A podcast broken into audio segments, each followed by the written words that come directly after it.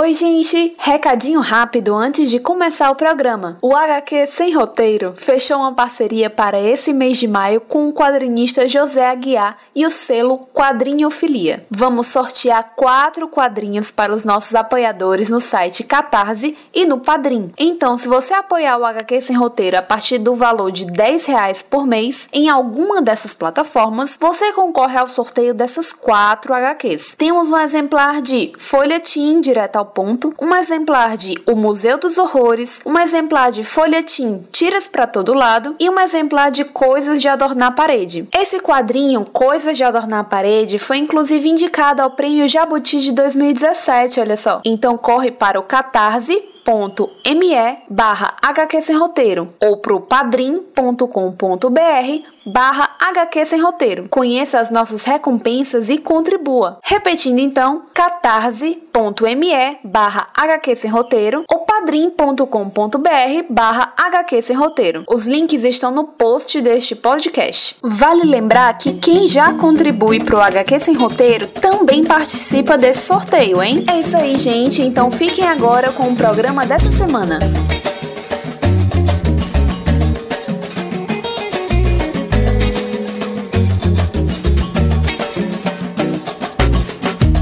Acorda cedo pro trabalho, bota seu cordão de alho e segue firme pra batalha. Olho por olho, dente por dente, espalha. Lei da Babilônia é diferente. Quem vigia compra treme escapulário, bota seu cordão de Fala galera, beleza? Quem tá falando com vocês é o Pedro, trazendo pra vocês mais um HQ Sem Roteiro Podcast, o podcast de quadrinhos aqui da rede Iradex de Produções Associadas. Hoje vou conversar com alguém que está diretamente de Barcelona, lá do outro lado do Atlântico. Vou conversar com um cara que, nossa, já agradeço de cara por ter topado conversar comigo. Realmente, é, é, eu adoro fazer o HQ Sem Roteiro porque a gente consegue de vez em quando conversar com pessoas dos quais a gente é muito fã. E, cara, Marcelo Quintanilha, muito obrigado por você ter topado conversar comigo aqui pro podcast de cara. E fala pra quem tá ouvindo a gente aí, se apresenta aí, Marcelo Quintanilha por Marcelo Quintanilha. Ah, obrigado a você. É, eu sou Marcelo Quintanilha, como vocês já devem ter ouvido falar, e vamos, vamos, vamos lá, vamos conversar. O Marcelo já foi vencedor de Angoleme, na categoria HQ policial, pelo quadrinho que está virando filme, que é o Tungstênio, não é isso, Marcelo? É verdade, é verdade. O filme vai estrear dia 17 de maio, agora, e é isso, estou muito ansioso. E no caso, a gente vai. A gente tá gravando com antecedência, claro, esse podcast, mas esse podcast vai ao ar no, na semana de estreia do filme do Tungstênio, que é inspirado no quadrinho do Marcelo. Que. Marcelo, me, me corrija se eu estiver errado. Eu não lembro de nenhuma experiência cinematográfica brasileira que tenha sido inspirada, pelo menos um longa-metragem, que tenha sido inspirado numa graphic novel ou num quadrinho longo brasileiro. Eu tô enganado ou é isso mesmo? Num quadrinho longo, ah, num quadrinho longo, ah, acho que tivemos exemplos anteriores, né? Eu me lembro pelo menos do, de um que foi a adaptação do personagem do Luiz Fernando Veríssimo, o Ed Morte, Hum, perfeito. Sim, interpretado, interpretado por Paulo Betti. perfeito, perfeito. Ah, se não me engano, a, a- a- era a adaptação da história Procurando Silva. Uhum, sim. E no caso, vai ter também agora, em breve, também Turma da Mônica sendo lançado em live action. Então, assim, acho que é um momento muito bacana de, de quadrinhos que estão virando filmes aqui no Brasil. Mas antes da gente falar sobre Tungstênio, Marcelo, eu costumo fazer sempre uma pergunta para os convidados que são quadrinistas. Antes de você se tornar o Marcelo quadrinista, você era o Marcelo leitor de quadrinhos? Se sim, o que é que você lia? Quais são as, as coisas que você lê desde a infância, talvez, que você traz até hoje no teu trabalho? Pela sua pergunta, eu imagino que quadrinista, você entende por quadrinista a- a- a- alguém que, evidentemente, publica trabalhos com alguma regularidade. Porque eu me considero envolvido com quadrinhos desde que eu sou capaz de me lembrar, para dizer, dizer de alguma maneira. Para muitas pessoas, eu já poderia ser considerado um quadrinista, mesmo que não tivesse publicado nenhuma, nenhuma obra, porque eu não tinha, eu não tinha realmente outra outra outra maneira de encarar o, o- aquilo que eu pretendia fazer como como aquilo o meio no qual eu pretendia atuar a forma como eu pretendia me comunicar com as pessoas eu não tinha uma segunda opção. Digamos que antes de começar a publicar eu sim lia quadrinhos eh, a maior parte do tempo, como ocorre até hoje. Então muita, muito pouca coisa mudou desde então.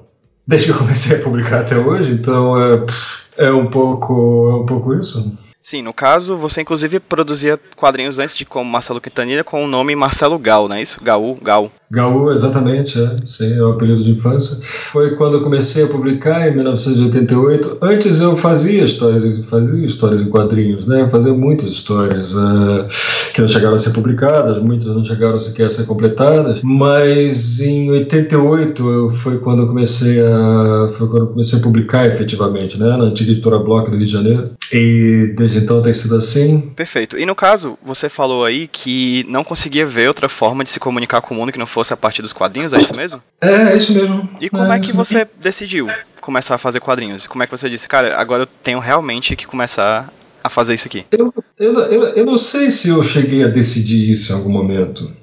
Uh, havia a possibilidade de você apresentar seu trabalho a algumas editoras nos anos 80, né? Uh, e foi o que eu fiz. Essas editoras não existem mais, infelizmente. A dinâmica das editoras que publicavam séries, publicavam trabalhos seriados com regularidade mensal deixou de existir no Brasil, que é uma pena, na minha opinião. Mas nos anos 80 era, era possível que você, que você publicasse seus trabalhos através de uma, de uma editora que tivesse essa dinâmica. E, e, e foi o que eu fiz fiz, não, não, não me lembro de ter tomado essa decisão em nenhum momento da minha vida. Eu simplesmente tomei um ônibus e fui até a editora, simplesmente foi isso. Perfeito. No caso, as revistas eh, mensais que você fala são as da editora Block, né? Você chegou a trabalhar com eles, é isso? Sim, você, sim, são as da, da editora Block. Em São Paulo você tinha a editora de arte, né, que editava histórias de cor e tudo. Tivemos outras experiências com outras editoras, uh, VEC, por exemplo, e, e existia uma dinâmica da, da serialização mensal, né, que era uma coisa muito interessante, né,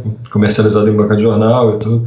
Isso mudou completamente nos últimos tempos. Uh, eu considero, eu considero uma pena que tenha sido assim, mas, mas assim é como as coisas são. Sim, sim. No caso, você passou desse, dessa pessoa que trabalhava produzindo revistas mensalmente para um, trabalhos mais fechados, né? Eu estava pesquisando. Eu não costumo pesquisar, mas é, dessa vez eu tive a necessidade, assim, porque realmente o teu trabalho é bem amplo e atravessa décadas aqui no Brasil. E o teu trabalho, o primeiro trabalho autoral foi o Fealdade do Fabiano Gorila, não é isso? Como, como álbum, sim, foi o primeiro, né? Mas, é, eu, venho publicando em revistas é, como General, Metal Pesado, Cybercomics e tudo, é, histórias curtas, né? É, antes, antes dessa história eu vinha publicando, vinha publicando nessas revistas, sim, há algum causa, tempo. E no caso, desde o Fealdade, você tem uma característica que eu acho que seja uma das mais fortes, assim. Não só eu, mas acho que muitas pessoas acreditam que seja um, um, traço muito forte do teu trabalho, é que tem um, se é que eu posso dizer isso, um alto grau de brasilidade, assim. A gente vê um quadrinho com muita cara de brasileiro. Inclusive, o Fealdade trata de um tema que, que meio que tangencia a tua vida, né? Que é o futebol, né? Então, tu pode falar um pouquinho sobre esse primeiro trabalho, esse primeiro álbum que você fez, como é que foi pensar ele, como é que foi produzir ele, de onde ele veio? Ele veio do meu interesse por uh, tratar temas que eu considero interessantes para mim, que eu considero que possam interessar algumas pessoas. É verdade que o meu trabalho, quando você diz brasilidade, imagino que você se refira à identificação muito clara de elementos brasileiros, né? locais, pessoas, o que de alguma maneira historicamente nunca teve exatamente tão presente na produção de quadrinhos no Brasil, né, aparentemente. Ou, ou teve de uma maneira que para muitas pessoas não foi não foi uh, suficientemente assimilada, imagino eu. Eu posso discordar dessa dessa visão. Eu posso imaginar que sim, tivemos exemplos de autores que trabalharam a brasilidade de uma maneira muito interessante, como Flávio Colinho, como Eumano Silva, de maneira que não meu trabalho não é um não é um pioneiro nesse aspecto. Trabalhar uma história como Fealdade Fabiano Gorila foi muito marcante, como, como todas as histórias, como, como, trabalhar em todas as histórias é muito marcante, porque ela trata de aspectos muito próximos da minha vida, como todas as outras também. É uma história que se passa no, em grande medida no, no bairro onde eu, onde eu morei por, mais, por quase 30 anos, no, em Niterói, que era o antigo o bairro chamava Barreto, né, um antigo bairro industrial da cidade, que sofreu um, um largo processo de decadência depois dos anos 50. É, enfim, lidar com esse universo é algo muito, muito caro para mim. No caso, eu tô dando uma olhadinha aqui, Marcelo, numa postagem do Nexo, do site Nexo de 2016, setembro de 2016 para ser mais exato, em que você faz uma sugestão de títulos que você acha interessante que as pessoas leiam. E achei bacana por causa que é uma pluralidade muito grande, assim. Você indica, por exemplo, a, a propriedade, né, que é da israelense Ruto Modan, Imageria, que é um livro teórico do Rogério de Campos, da Veneta, inclusive large basicamente os, os, as graphic novels que você tem lançado recentemente. Um trabalho do André Toral e o Eroguro, que é um mangá, né, tipo de sobre erotismo e, e o gore, né? Enfim. Suehiro Maru, né? Eu adoro Exato, Maru. Exatamente. E aí, no caso, tu tem referência de muito canto, cara. Como é que é misturar essas referências, você acaba trazendo essas referências pro teu trabalho. Quando eu falo de brasilidade, é porque eu falo de você tem uma vivência, né, no Brasil, você morou 30 anos no Niterói, como você falou, hoje você mora na Espanha, você não é pioneiro, como você falou, mas é um, é, uma, é um traço muito forte do teu trabalho. Como é que é misturar isso tudo num caldeirão e produzir os quadrinhos que você traz, cara? Coisa do, do mundo todo misturado com o que você traz do Brasil. Eu não faço a menor ideia, eu não faço a menor ideia. uh, eu não sei se existe uma, uma preeminência de, de, de, algum trabalho nesse sentido, porque as minhas referências cada vez mais se tornam mais e mais pessoais, cada vez mais se volta para aquilo que eu conheci como, como pessoa, especialmente no que se refere à, à linguagem, à sintaxe empregada nas histórias histórias. É, eu admiro muitos, muitas histórias em quadrinhos. Até hoje admiro os, os, os mesmos autores que gostava quando era criança. Recentemente tenho descoberto alguns autores muito, muito interessantes também. Mas eu não sei se, se isso se reflete necessariamente numa mistura de tendências ou coisas assim, exclusivamente no campo do quadrinho, quero dizer, porque todas as referências e todas as, uh, as influências que alguém pode ter são coisas absolutamente incontroláveis. Nós somos, uh, somos influenciados o tempo todo por diversas vertentes e em algum momento acho que não me já não me conecto com a com, as, com, a, com o universo referencial que pode existir vindo de outros autores acho que tudo isso já está muito absorvido no meu trabalho e no caso o primeiro trabalho que você lançou com a Veneta é o Tungstênio, não é isso? Foi lançado em que ano mesmo? 2014. Perfeito. E aí de lá pra cá ele conquistou o prêmio, como eu falei no início do papo, de HQ policial em Angolem, né? Que talvez seja pelo menos um dos mais importantes festivais do mundo, que o mais importante. E o Tungstênio, eu lembro, Marcelo, de ter lido uma das coisas, e acho que é uma das coisas que mais fica evidente que a gente consegue ver em críticas de quadrinhos ao redor do mundo, o sotaque. É, que é uma coisa muito específica do quadrinho, assim. Quando a gente fala de quadrinhos, a gente não fala de, a gente não costuma falar balão de texto, a gente fala balão de fala, né? Então tem uma característica muito de verbal, é, sonoro, de de falar, né? E eu tenho amigos baianos e eu ouvia o sotaque deles enquanto eu lia Tungstênio, que se passa inclusive em território baiano, na Bahia. Como é, de onde, assim, eu sei que eu tô perguntando de vários momentos, de onde veio, de onde veio as suas referências, de onde veio tal quadrinho, de onde veio aquilo, e vou fazer de novo, de onde veio a ideia de fazer o tungstênio, como é que foi produzir tungstênio? Ah, essa é uma pergunta diferente da outra. O gatilho para essa história foi uma notícia de rádio, na verdade, né? Eu fui convidado em 2003 para fazer um livro sobre a cidade de Salvador, através da editora Casa 21, que era Uh, onde era editor uh, Roberto Ribeiro, que foi, foi responsável pela, pelas primeiras bienais de quadrinhos que, que, que, foram feitas no Rio de Janeiro no começo dos anos 90, em 91 e 92. Ele me convidou para fazer um livro da série que ele estava lançando, que consistia em mandar um autor para um local determinado, autor que fosse é, que não pertencesse àquele local, que não fosse nascido naquele local, para dar uma visão pessoal sobre, sobre uma determinada cidade. A coleção se chamava Cidades Ilustradas. Janot já tinha publicado o primeiro livro sobre Rio de Janeiro, Miguel Ancho Prado tinha feito um livro sobre Belo Horizonte, eu fiz o terceiro livro sobre a cidade de Salvador. Então passei uh, duas semanas na cidade entrevistando pessoas e conhecendo a cidade, é, é, é, vivendo a cidade de alguma maneira, né? conhecendo a cidade da maneira mais profunda que eu pude nesse tempo. Estar tá na cidade de Salvador foi algo que me marcou muito, por algo que eu já falei em outras, em outras entrevistas, pelo fato de ser uma cidade que historicamente sempre teve no meu imaginário, ser uma cidade. pelo, pelo que a cidade representa na nossa configuração como, como brasileiros, né? Por ter sido a primeira capital do Brasil, pela, por ainda ser muito visível toda essa, todo esse conjunto de elementos que amalgamados resultaram naquilo que nós entendemos pela, por sociedade brasileira nos dias de hoje. A cidade de Salvador acabou voltando a algumas das minhas histórias depois dessa experiência, porque tá, ter, ter tido a oportunidade de, de, conhecer a cidade, caminhar pela cidade, conversar com as pessoas, foi quase como me encontrar comigo mesmo. Então, eu, em um dado momento, estava trabalhando nesse livro né? e adquiri o hábito de escutar a rádio local, quer dizer, eu trabalhei no livro uh, aqui na Europa, né? Eu fiz 15 dias de pesquisa na cidade, de entrevistas, fotos e tal, e trouxe material para trabalhar na Europa. Trabalhei durante um ano e meio nesse livro e ao longo do processo adquiri o hábito de escutar a rádio local baiana. E uma das notícias era de que um policial tinha dado voz de prisão a dois pescadores que estavam fazendo pesca predatória nas imediações do Forte Montserrat. E, enfim, a sequência de notícias seguiu, era do noticiário, não, não, não, não não houve nenhum dado acrescentado a essa, essa notícia. Só que antes que eu pudesse perceber, eu já tinha começado a imaginar uma teia de relações entre essas pessoas, entre, entre esse policial, entre os pescadores, e criar uma vida para essas pessoas. E Tungstênio nasceu assim. Perfeito. E no caso, o, o Tungstênio ele possui quatro personagens, né? que acabam interagindo entre si e em tramas em linhas temporais diferentes acabam se, se unindo com o passar do tempo.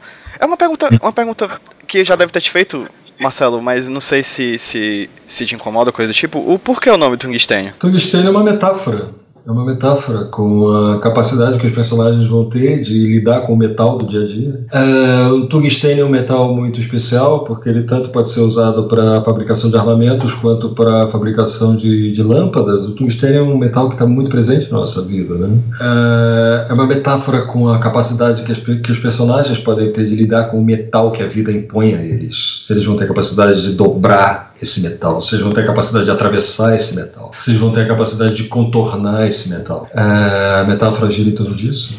E, e, não, a pergunta não me incomoda. O Tungsten foi sua primeira, posso chamar graphic novel? Você considera uma graphic novel? Eu, eu, sempre, considerei, eu, eu sempre considerei uma história em quadrinho, mas Sim, muitas pessoas podem considerar, podem considerar uma graphic novel. Ótimo. Eu não meu é isso. Não, eu falo graphic novel mais por questão de formato do que de fato de linguagem, porque é uma história em quadrinhos mais longa, é. né?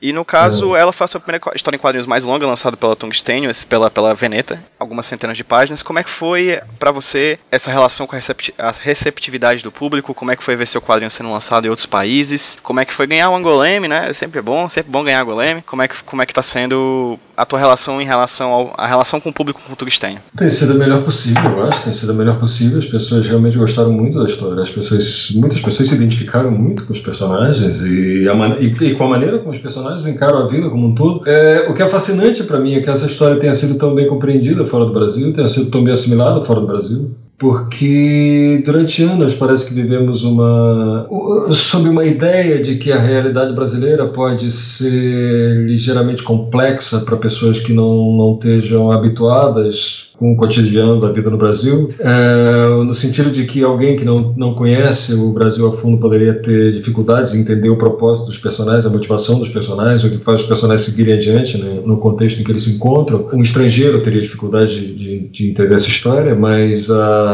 mas a vida mostrou que não, que não é assim. O Talco de Vidro, que foi o quadrinho lançado posteriormente, inclusive, cara, deixa eu parabenizar aqui uma coisa, tu produz muito rápido, cara, tu produz muita coisa. Em sequência, assim, tipo, tá, tu tá numa vinda de casa e todo ano você tá lançando um quadrinho novo aqui no Brasil. E o Talco de Vidro, como é que foi criar o Talco de Vidro? Qual, é, da onde veio a ideia da trama? Como é, que tá, como é que foi produzir esse outro quadrinho logo em sequência ao Tungstênio, tão bom quanto? A motivação é sempre a mesma, né? É sempre tratar das relações humanas, né? Das relações interpessoais, é, da maneira como as pessoas encaram a vida, as atitudes que as pessoas têm diante da, daquilo que a vida impõe a elas, pensando de outra forma, a, a, forma como algumas pessoas encontram alguns subterfúgios para se posicionar diante da, das, das, das, das, condições de vida, né? É, Talco de Vida, eu acho que responde muito por isso. Eu, é uma história onde a participação do narrador é ainda mais marcante do que, do que em Turistênio. É, ele é um narrador muito marcado pelo pudor, não pela vacilação, não pelo, não, não pelo desconhecimento, não pela, pela incerteza, mas sim pelo pudor É, que é, é, é, algo que eu acho que marca muito a nossa forma de se relacionar com o outro no Brasil. Sempre evitamos falar as coisas, sempre evitamos ser objetivos. Ele é um, um, o narrador de Talco de Vidro é um narrador muito contaminado por essa mentalidade. Ele evita a todo custo dizer objetivamente o que se passa com a personagem, embora ele saiba perfeitamente o que se passa com a personagem, embora ele tenha plena consciência do que acontece com a personagem, e eu acredito que ele tenha plena consciência de que os leitores têm plena consciência do que se passa com a personagem. Isso é uma visão muito que você acredita das diferentes classes no Brasil? Porque Além do, do Tungstênio, que você trata de questões periféricas do Brasil, e dos outros quadrinhos que você lançou antes de coletâneas, inclusive, como por exemplo Almas Públicas e o Sábado dos Meus Amores, é, ambos lançados pela Conrad há um tempo atrás, é, eles tratam de periferia. O Talco de Vidro você trata de classe média. Você acredita nessa, nessa, nessas questões? Como é que você trata essas questões de classe no teu quadrinho? Eu não tenho a, a pauta das questões de classe como objeto de interesse. Nunca tive, não.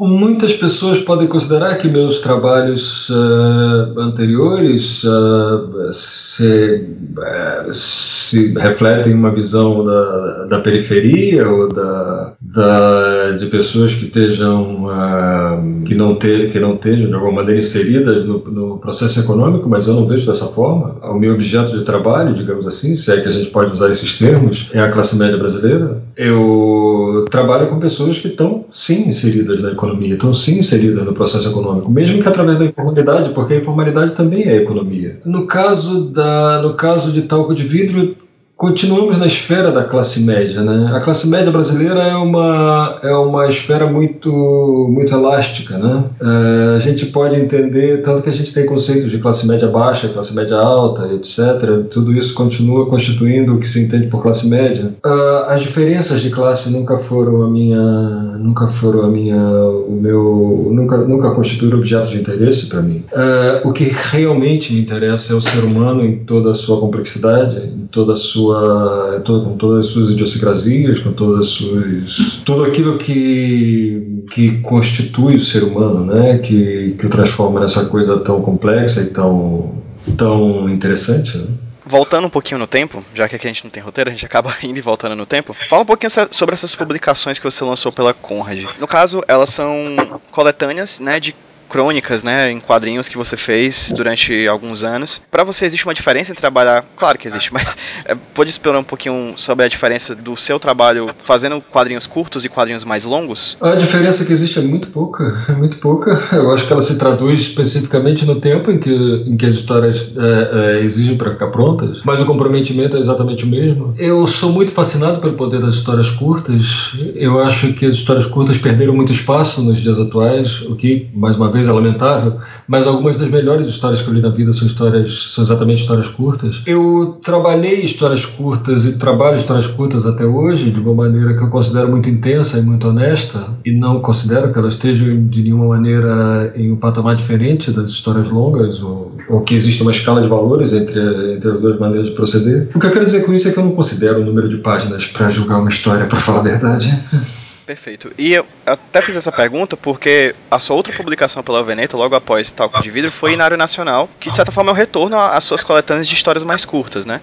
De onde nasceu o Inário Nacional? Porque são muitas tramas bem diferentes, bem, bem diferentes entre si, né? Sim, é, toda, como eu falei, todas elas partem da minha, do meu interesse por me comunicar com os leitores, partindo de princípios que para mim são muito caros, né? Que tem a ver muito com as relações humanas. No caso de Inário Nacional, talvez o, o elemento mais presente presente seja da violência, não somente a violência física, mas especialmente a violência psicológica, né? a, a, a, a violência que podemos impor a outra pessoa, ou, mas sobretudo a violência que nos impomos a nós mesmos também. Quando insistimos em viver com alguém que não nos ama, quando insistimos em ingerir substâncias que não nos fazem bem, quando ingerimos em fazer tudo aquilo que vai nos levar à destruição, mas que também temos o direito de, de fazer também, como seres humanos. É nosso direito inalienável. Sim. E além disso, uma diferença desses trabalhos anteriores que eu falei, que foram lançados pela Conrad, e esses atuais pela Veneta, é a questão da cor. Usava, você fez esses quadrinhos da, da Conrad com cores, e esses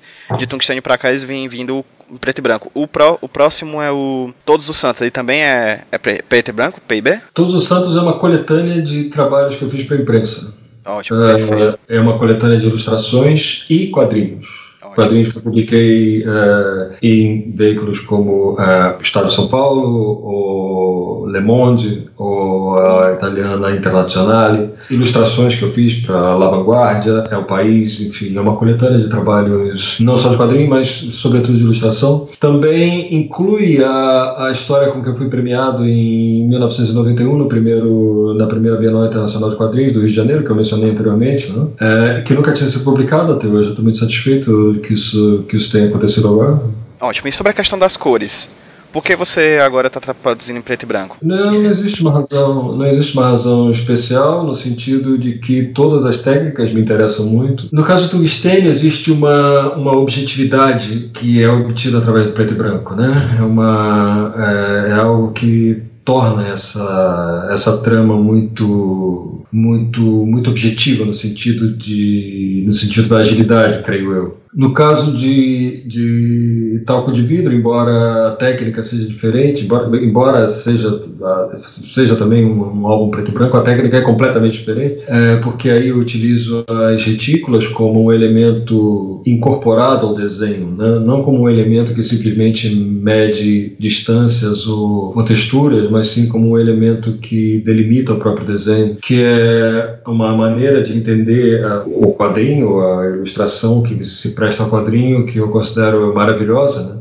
Acho que o Ray Crane foi o maior expoente dessa, dessa, dessa técnica. Marcelo, voltando um pouquinho no tempo, no caso agora falando um pouco sobre o seu trabalho, na, na verdade você como artista, você como pessoa, você acabou indo para a Espanha e já faz um bom tempo que você está morando na Espanha, não é isso? É, No caso, como, você foi para aí por causa de questão de trabalho? E se sim, se sim, quais são os trabalhos que você conseguiu a partir da Espanha? Como é que está sendo sendo produzir fora do Brasil, produzir na Espanha, produzir em Barcelona? Uh, eu vim para cá quando assinei um contrato com uma editora belga chamada Edition do Lombard para fazer uma série de álbuns. Um, na época, eu sempre fui muito fascinado pelo quadrinho franco-belga e achei uma, uma, uma oportunidade muito interessante de estar mais próximo do mercado, de conhecer mais, mais perto o mercado. Uh, meu roteirista na época, que era Jorge Zedner, uh, morava em Barcelona, até hoje mora em Barcelona, de vez em quando a gente ainda se encontra e tudo. E eu e minha esposa decidimos passar, passar um tempo por aqui. Era uma cidade, Barcelona era uma cidade que eu já conhecia, uma cidade onde eu já me sentia muito à vontade. Decidimos passar um tempo aqui e ver o que acontecia, assim se passaram mais de 15 anos. E trabalhar aqui, uh, do meu ponto de vista, tem sido exatamente igual como trabalhar no Brasil nada muito especial, sentado diante da folha de papel, desenhando.